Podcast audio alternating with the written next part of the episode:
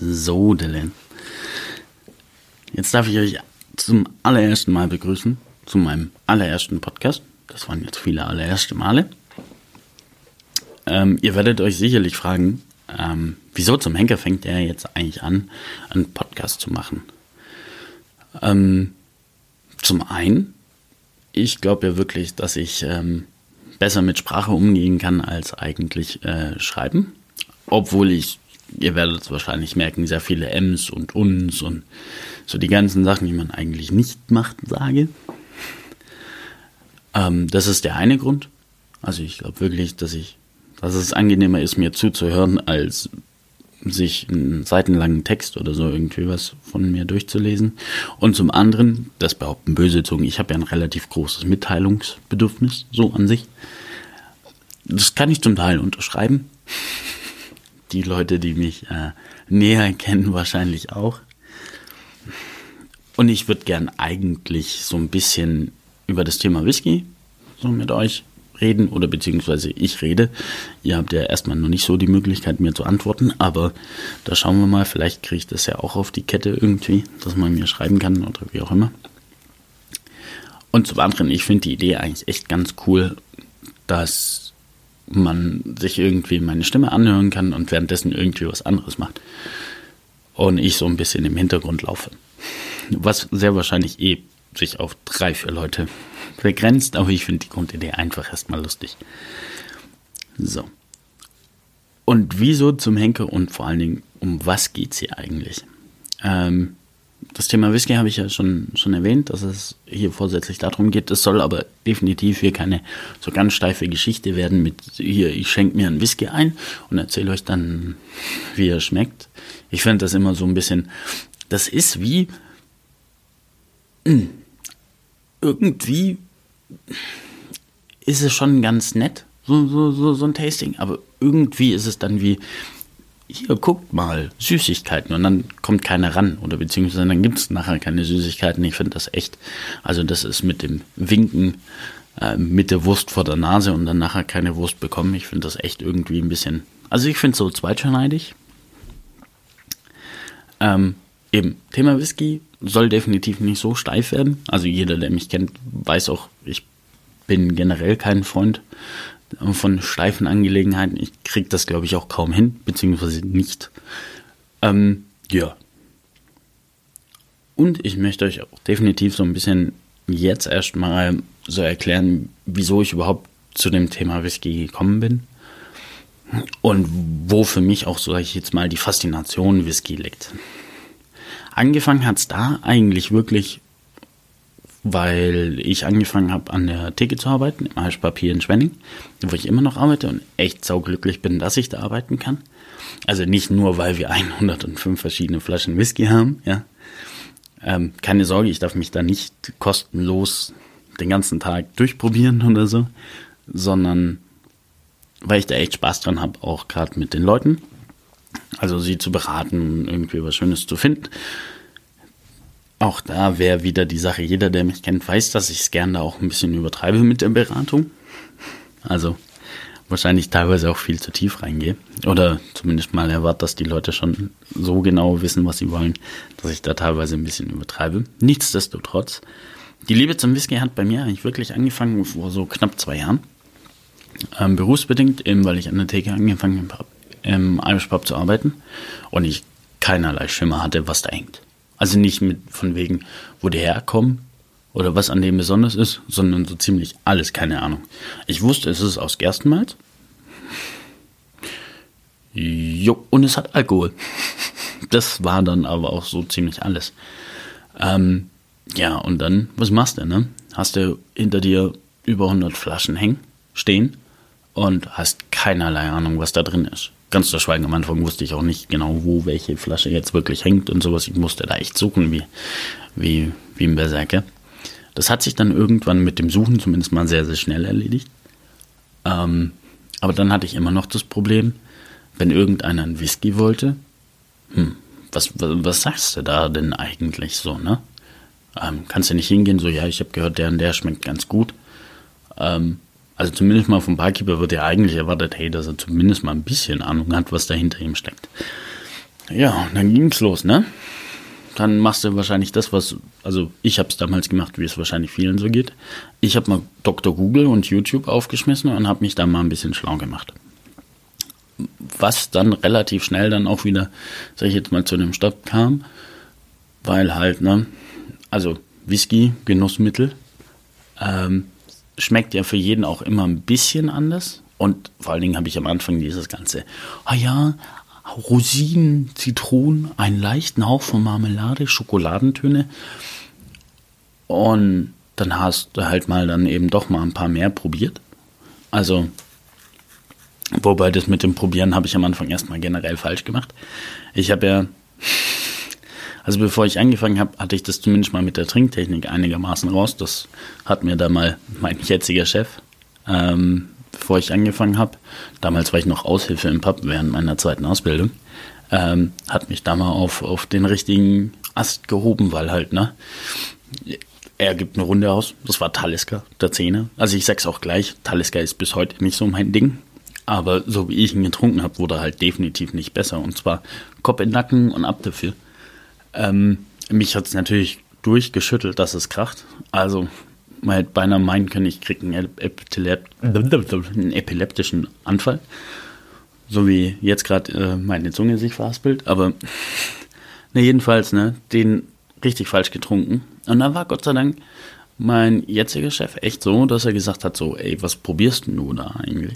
Und hat mir erstmal gezeigt, wie man das richtig macht. Also die meisten von euch werden das natürlich wahrscheinlich schon dicke und drei Tage wissen, ne? Hier mit erster Schluck, relativ kleiner Schluck auf die Zunge legen, einmal auf der Zunge rumführen, Kopf gerade lassen beim Schlucken, lauter solche Geschichten. Da muss ich ja, glaube ich, Entschuldigung, da muss ich ja jetzt wahrscheinlich nicht äh, großartig das nochmal ausführen. Aber jedenfalls wieder ein bisschen ein Zeitsprung nach vorne. Ich fange da an an der Theke und dann halt keine Ahnung, wie die schmecken. Das Gute ist bei meinem Chef, du darfst mal den einen oder anderen probieren. Heißt jetzt nicht, du gehst dir deine volle 2TL ein und probierst dich dadurch an einem Abend. Also zum einen, weil es sehr teuer wäre und zum anderen, weil das eh nicht mehr weiß dann danach, sondern so peu à peu, auch gerade über den Whisky des Monats und dann so langsam hat sich da bei mir dann eine Ahnung, um was es sich da handelt, ähm, entwickelt. Und dann habe ich wirklich angefangen zu lesen. Viel, viel lesen. Und ich muss ganz ehrlich sagen, also das hört sich jetzt alles sehr, sehr trocken an.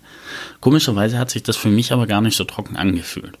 Weil jedes Mal, wenn ich dann die Möglichkeit hatte, eben über irgendeinen Whisky wirklich was zu lesen oder sowas, und ich hatte dann eben auch die Möglichkeit, dass er vor mir steht und ich habe dann mal ein bisschen probiert, hat sich das nicht so trocken angefühlt. Ganz, ganz im Gegenteil. Es war dann irgendwie so, hm, du hast dann schon eher so einen Zugang so dazu gekriegt und es hat dann echt Spaß gemacht. Also und zwar so viel Spaß, dass ich, klar, dann fängst du mal an zu versuchen, so, hm, okay, gut, der hat das fast drin, der hat jenes fast drin, jetzt versuchen wir das mal rauszuschmecken. War am Anfang gar nicht so einfach. Mittlerweile muss ich aber ehrlich sagen, na, hat sich da ein bisschen was getan. Das, äh, was mich immer extrem freut drüber. Ähm, ja, und so hat es dann alles angefangen. Und dann irgendwann, ne, hast du dir halt auch dann die ersten Flaschen mal zugelegt oder beziehungsweise die erste Flasche zugelegt. Und das hat bei mir zwar echt eine Weile gedauert, bis die dann wirklich leer war, weil, ne, ich habe, glaube ich, auch so ein bisschen ein kleines Sammelproblem, würde, also ich nenne es nicht Problem. ähm, wenn man jetzt meine Freundin fragen würde, was wir ja Gott sei Dank hier erstmal nicht tun, ähm, würde die schon behaupten, dass ich gern Whisky sammle und ab und zu auch gern nicht so arg auf den Preis gucke. Ne, jedenfalls, also ich habe mir eine Flasche geholt, ne? Und dann ging es nicht lange und hab, ich habe mir dann die zweite Flasche geholt, also eine andere. Und habe dann relativ schnell gemerkt, dass Whisky eigentlich auch nicht so eine Sache ist, man kauft sich, wie zum Beispiel keine Ahnung, beim Wein oder beim Bier, man kauft sich eine Sorte und damit ist eigentlich mehr oder weniger gut. Sondern dass ich schon oft auch und jetzt immer noch, jetzt wahrscheinlich sogar noch mehr als davor, ich an mein Regal ranlaufe und schaue, auf was habe ich denn heute Lust? Und immer wieder merke, oh nee, den nicht, na, da könnten wir dann schon eher. Und so sammelt sich das dann Und du kriegst eine Flasche, du kriegst zwei Flaschen, dann irgendwann holst du dir gleich drei oder vier beim, beim Fachhändler. Und jetzt habe ich mittlerweile echt eine ganz, ganz, ganz angenehme Sammlung. Und ich muss ganz ehrlich sagen, selbst da gibt es oft noch Tage, wo ich denke, hm, jetzt hätte ich aber gern Lust auf irgendwie was anderes, irgendwie was Spezielles. Und das Schöne ist, du kannst halt einfach die Flasche zumachen, sie steht da und erstmal passiert da nichts. Und das ist halt bei vielen Sachen, außer jetzt beim Wodka oder sowas, beim Rum, ist das halt leider nicht so. Schon, schon ganz nett. Ich gucke gerade übrigens in mein Whisky-Regal und denke mir gerade so, hm, boah, ist, ist okay. Ist okay. Also jeder, der schon mal bei mir war, ich habe jetzt 30 verschiedene Sorten oder halt Abfüllungen, 30 verschiedene. Und ich muss ganz ehrlich sagen, es ist eigentlich immer was irgendwie dabei und ich finde es auch echt ganz cool. Also es macht dann schon auch wirklich Spaß, auch dieses Sammeln und, und hier mal probieren, da mal probieren. Wobei, ich sage es auch gleich dazu, also nicht so, dass ich jetzt hier jeden Abend da sitze und ein oder zwei Whiskys trinke. Ähm, es ist eher so, dass ich, dass ich da gern irgendwie Gesellschaft habe. Also, ähm, wie gesagt, da ist meine Freundin da auch immer ganz, ganz weit vorne mit dabei, dass, dass wir mal was zusammen probieren. Also gerade auch wenn die Flasche neu ist, dann wird sie erstmal entkorkt und dann wird sich zusammen hingesetzt. Und das ist bei uns irgendwie so voll das Pärchending. Das ist voll cool. Ähm, da bin ich ja auch Gott dankbar. Also richtig dankbar. Also ich kenne da viele, die würden da wahrscheinlich nicht so mitmachen. Ähm, oder wenn halt eben Freunde da sind. Ich persönlich gieße mir, also wenn ich alleine bin, äußerst selten so ein, zweimal im halben Jahr oder sowas, gieße ich mir mal wirklich einen Whisky ein und, und genieße den so für mich. Weil es für mich schon auch immer irgendwie so, ähm, so ein Gesellschaftsding ist. Soll jetzt nicht heißen, dass das nicht echt gut tut, sich mal so einen Whisky alleine zu gönnen. Also, es gibt da schon so manche, da, da muss ich mir wirklich Zeit für nehmen. Also, die sind so aufgeladen, die sind so, so aromatisch, auch dämliches Wort übrigens, ähm, aber eben so aufgeladen mit Geschmack, dass er da am besten gar nichts drumherum hast. Nicht mal Musik, weil das echt, weil der Whisky sowas von nicht anstrengend, aber doch so komplex ist, dass er schon irgendwie deine volle Aufmerksamkeit braucht. Und im Vergleich dazu finde ich Gin echt langweilig. Liegt wahrscheinlich auch an mir.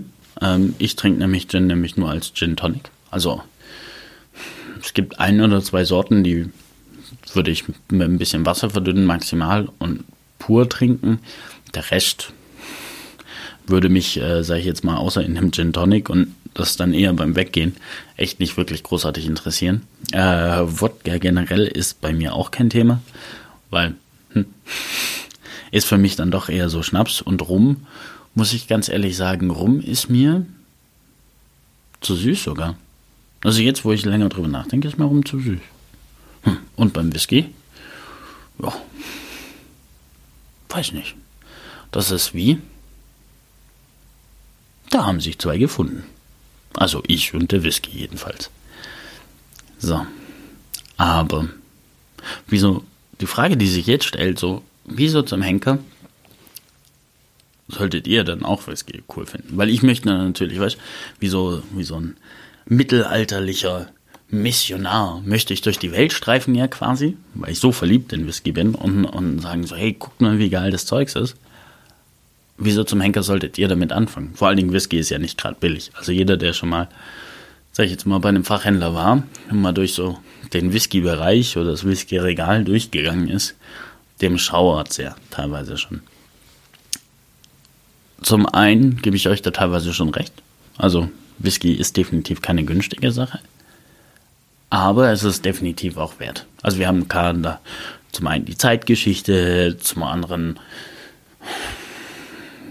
ist es halt auch so ein bisschen lokal begrenzt. Also ich möchte die Deutschen und äh, die Inder hier oder die Schweden oder so nicht, nicht kleinreden oder so, aber der Whisky-Markt beschränkt sich eigentlich also was wir hier in Deutschland trinken, vorsätzlich eigentlich auf zwei Länder. Dann hast du natürlich noch ein bisschen Bourbon aus Amerika, aber vorsätzlich hast du ja schon echt sag ich jetzt mal, Whisky aus Schottland oder eben Whisky aus Irland. Das wäre die eine Geschichte. Und zum anderen muss ich auch ganz ehrlich sagen, so viel Geschmack auf so wenig Milliliter kriegst du erstmal nirgendwo. Jetzt könnte ich natürlich immer noch mit dem Rum argumentieren. Okay, gut, da gebe ich dir recht. Und vor allen Dingen alle, die jetzt hier sagen, hier im Rum kriegst du auch mehr Alter wie im Whisky, wenn du jetzt damit anfängst mit der Zeitgeschichte und so. Dem möchte ich nur entgegensetzen, ne? Beim Whisky zählt der jüngste Tropfen in der Flasche und beim Rum ist es gerade andersrum, da zählt der älteste. Also, da kann man natürlich auch ein bisschen Augenwischerei betreiben. Ich möchte jetzt hier niemanden an, an, an Karren fahren oder sowas. Aber naja. Ja, eben. Es ist das Aromatischste. Ich finde es auch vom Grundstoff ganz geil, weil ich mag auch Bier. Wer hätte es gedacht? Aber es ist das, was mich so am meisten begeistert. Weil man halt eben zum einen die Handwerkskunst hat, die ähnlich wie beim Bier ist, bis zu der Hopfenbeigabe. Dann hat man das Brennen, was ja auch schon mal eine Wissenschaft ist. Und dann wird es ja sehr ominös, wo sich viele auch nicht ganz so wirklich reinschauen äh, lassen in der Distille. Und zwar nämlich die Lagerung in diesen Eichenfässern. Also in diesen ist gut, wir lagern ja eh alles in Eiche. Das hat sich irgendeiner mal ausgedacht und es hat sich herausgestellt, dass es dann doch ganz gut funktioniert und echt Geschmack bringt. Ähm, ja, und da wird es dann eben ich sage jetzt nicht mysteriös, aber da wird es dann halt eben richtig, richtig klein. Also wir reden hier von Angel Share, wir reden hier ähm, über Lagerung, über Fassqualität, über was war davor drin und solche Sachen. Und das finde ich dann für mich immer ganz nett, weil ich mag auch irgendwie, ich sage jetzt nicht Puzzles oder Quiz oder sowas, aber es hat für mich irgendwie was, da gibt es immer wieder was zu entdecken. Also und vor allen Dingen, es gibt halt auch echt Distillen, sage ich jetzt mal, die drehen das nochmal nicht auf 180, aber man weiß mehr oder weniger so als, ich sage jetzt mal Endkunde, okay, gut, da ist jetzt ein Ex-Bourbon-Fass drin, da ist ein Ex-Sherry-Fass drin, der wird wahrscheinlich eher süß sein, der wird so ein paar Fruchtaromen drin haben, so eher dunklere Früchte oder so irgendwie was. Und dann gibt es dann Jungs, äh, wie zum Beispiel hier ja, nehmen wir doch mal den Extremfall, nehmen wir mal Octomore, ne? Ähm, die super krass auftorfen, also das Korn sehr, sehr rauchig machen, dann brennen, super junges Destillat in ihre, in ihre Flaschen abfüllen, ne? nach einer ganz, ganz kurzen Zeit. Also ganz kurze Zeit heißt eher maximal 8, 10 Jahre, also 8 bis 10 Jahre maximal, eher so 5, 6 und 7 also so, dass es sich mehr oder weniger gerade so Whisky nennen darf. Ähm, und man glaubt hier von wegen, äh, was, was geht denn hier ab? Also das ist ja im Vergleich zu manchem 18-Jährigen ja echt, pff, da sieht der Ältere ja richtig, richtig übel aus. Und da liegt für mich dann schon auch so ein bisschen viel Reiz drin. Komischerweise. Also was heißt komischerweise, aber ich finde das schon echt ganz interessant. Ja. Hm. So, jetzt. Ähm, ja, ich musste da irgendwie gerade einen kleinen Cut reinsetzen. Also, wie ihr wahrscheinlich schon merkt, ich bin mit der ganzen Technik noch nicht ganz so vertraut. Ich hoffe, ihr seht es mir nach. Ja, jetzt habe ich schon so ein bisschen über Whisky erzählt, ne? Wahrscheinlich schon tiefer, als ich eigentlich wollte. Jetzt ist nur die Frage, wie hat denn das, also was war denn wirklich so der allererste Whisky, der für mich so ein bisschen die Tür aufgemacht hat? Und das war eigentlich in Glenfiddich 14. Denn Richard, wie er den Beinamen hat. Es gibt natürlich jetzt viele, die sagen, oh mein Gott, Glenfiddich, das ist doch Massenware. Ähm, das ist nicht falsch, gar keine Frage. Ich fand den aber ausgesprochen lecker. Also muss ich ganz ehrlich zugeben. Was hat den eigentlich so besonders gemacht? Also zum einen hatte der nicht wie viele andere gebrauchte Fässer, sondern der lag in jungfräulichen amerikanischen Weißeichenfässern und jungfräulichen spanischen Eichenfässern. Ähm, normalerweise kriegst du eigentlich Ex-Bourbon-Fässer oder mit einem Finish dann eben ähm, mit einem Ex-Sherry-Fass. Und er hat darauf komplett verzichtet, dass da schon mal vorher Alkohol drin war. Und das hat ihn für mich unsagbar weich gemacht. Ähm, ist er immer noch. Ich habe mir da den gibt es leider ja nicht mehr. Ich habe mir da so einen kleinen Privatvorrat äh, eingesammelt.